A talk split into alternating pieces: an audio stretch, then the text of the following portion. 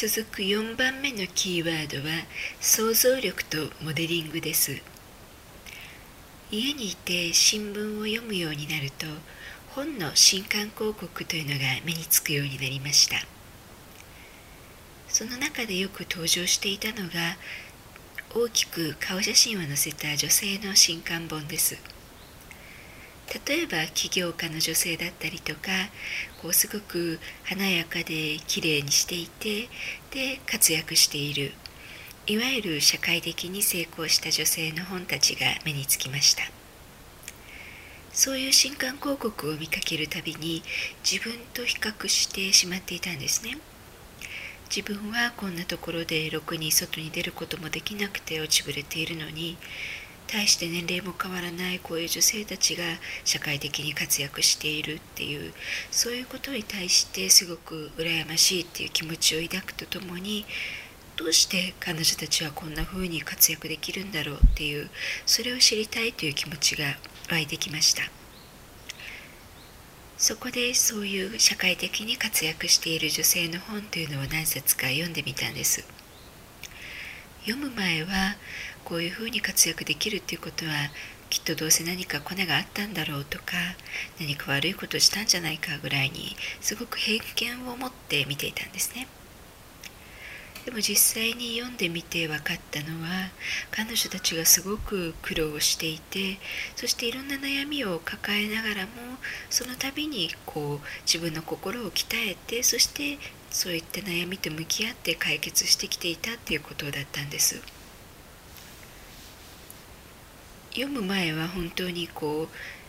人のことを私は一面的にしか見ることができなくて活躍してる人は活躍してる人そうじゃない人はダメな人みたいなそういうふうにしか見ることができなかったんですけれども彼女たちが今そうやって活躍できているのはいろんなことを乗り越えてそして今の位置に立っているんだなっていうことが分かって人の人生に対する想像力っていうのを少しですけれども身につけることができました。さらにそうやって活躍している人というのはやっぱりかなり勉強をしてきていたんですね。心理学のことだったり自分自身のコントロールっていうことについてもすごく多くを勉強してそしてそれを自分らしいやり方に落とし込んでそのやり方っていうのを本の中でいろいろと紹介してくれていたんです。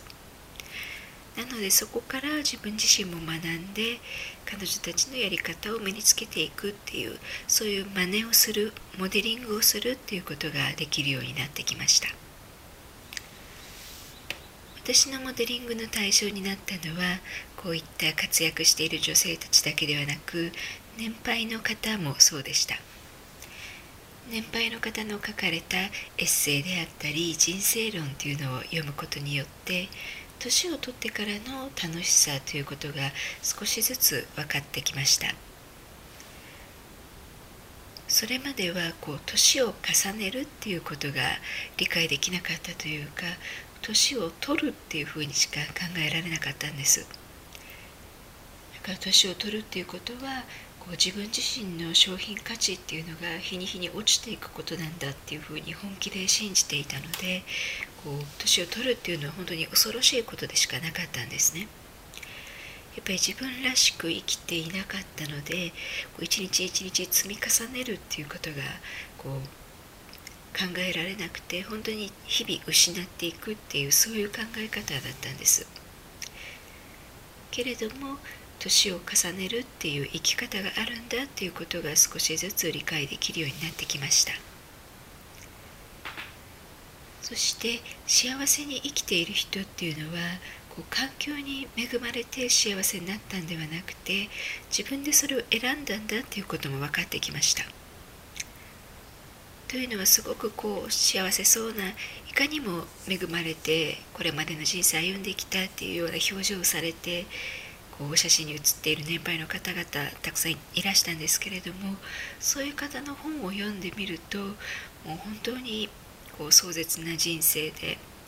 でどうしてこんな過酷な状況でこの人は笑えるんだろうって思うようなそういう人生を歩んでこられた方々ばっかりだったんですね。ぱりそういう方々っていうのはこう自分は幸せに生きるんだっていうことを選んでそしてこう日々いろんな状況に直面する中で自分が幸せに生きるためにこう練習をしてそして今のように笑えるようになってきたんだろうなっていうことが分かってきてやっぱり人の人生に対する想像力っていうのをここでも少し磨いていくことができました。